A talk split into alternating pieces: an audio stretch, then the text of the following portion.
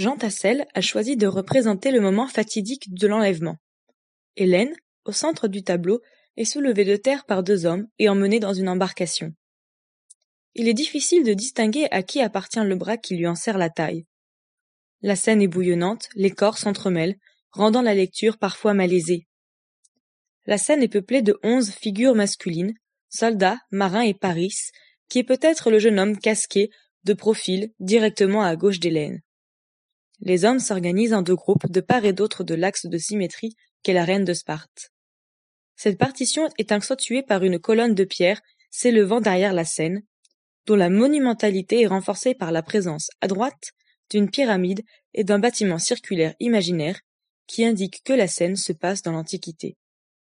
La mer agitée et les nuages gris menaçants font écho à la rage des hommes et à la tragédie qui va bientôt s'abattre sur les protagonistes de la légende.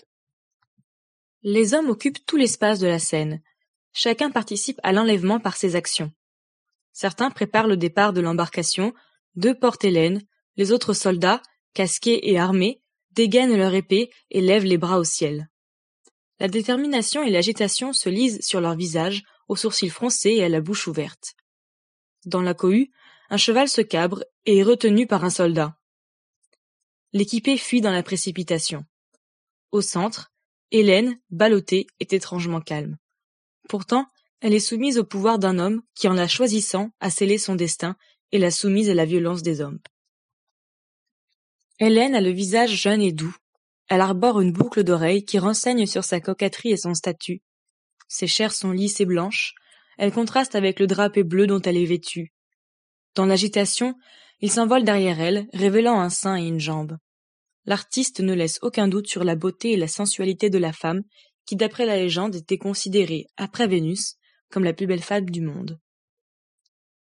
On peut s'interroger sur l'apparent calme de la jeune femme, qui ne semble résister que par le mouvement de son bras tendu vers l'arrière, vers son palais. S'abandonne-t-elle à son destin en résistant faiblement? Est-elle en réalité consentante?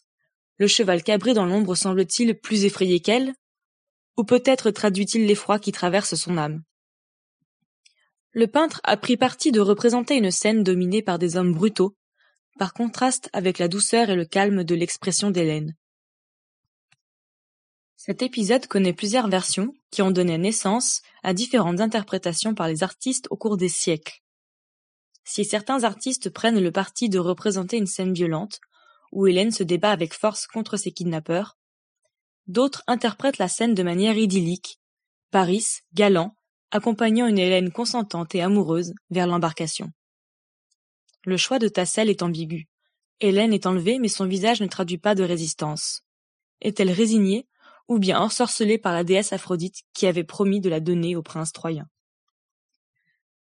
Dans la légende, Hélène est l'objet du désir brûlant des hommes durant toute sa vie. Sa beauté légendaire lui vaut la convoitise de princes et de rois de l'Antiquité. Elle est enlevée par Thésée dans sa jeunesse et secourue par ses frères. Ayant atteint l'âge nubile, elle est donnée en mariage par son père au plus riche d'entre eux, Ménélas, à qui elle donne une fille, Hermione. Quelques années plus tard, elle est enlevée par Paris, événement tragique qui causa la ruine des Troyens. Après la mort de Paris, elle épouse un autre homme, Déiphobe, puis est finalement récupérée par Ménélas, qui veut la punir de mort pour sa trahison. Ébloui par sa beauté, il renonce à ce projet. À la mort du roi, chassée de sa cité, elle est assassinée par la reine Polyxo pour venger la mort de son époux, tué pendant la guerre de Troie. Si l'on transposait son histoire à notre époque, on ne pourrait s'empêcher de comparer son destin à celui des femmes mariées de force, vendues par leur famille, considérées comme une propriété, comme un fardeau, mais aussi des femmes victimes de violences sexuelles de la part des hommes. La mythologie grecque regorge de récits où les femmes sont soumises au pouvoir et à la violence des hommes, qui tiennent entre leurs mains leur destin.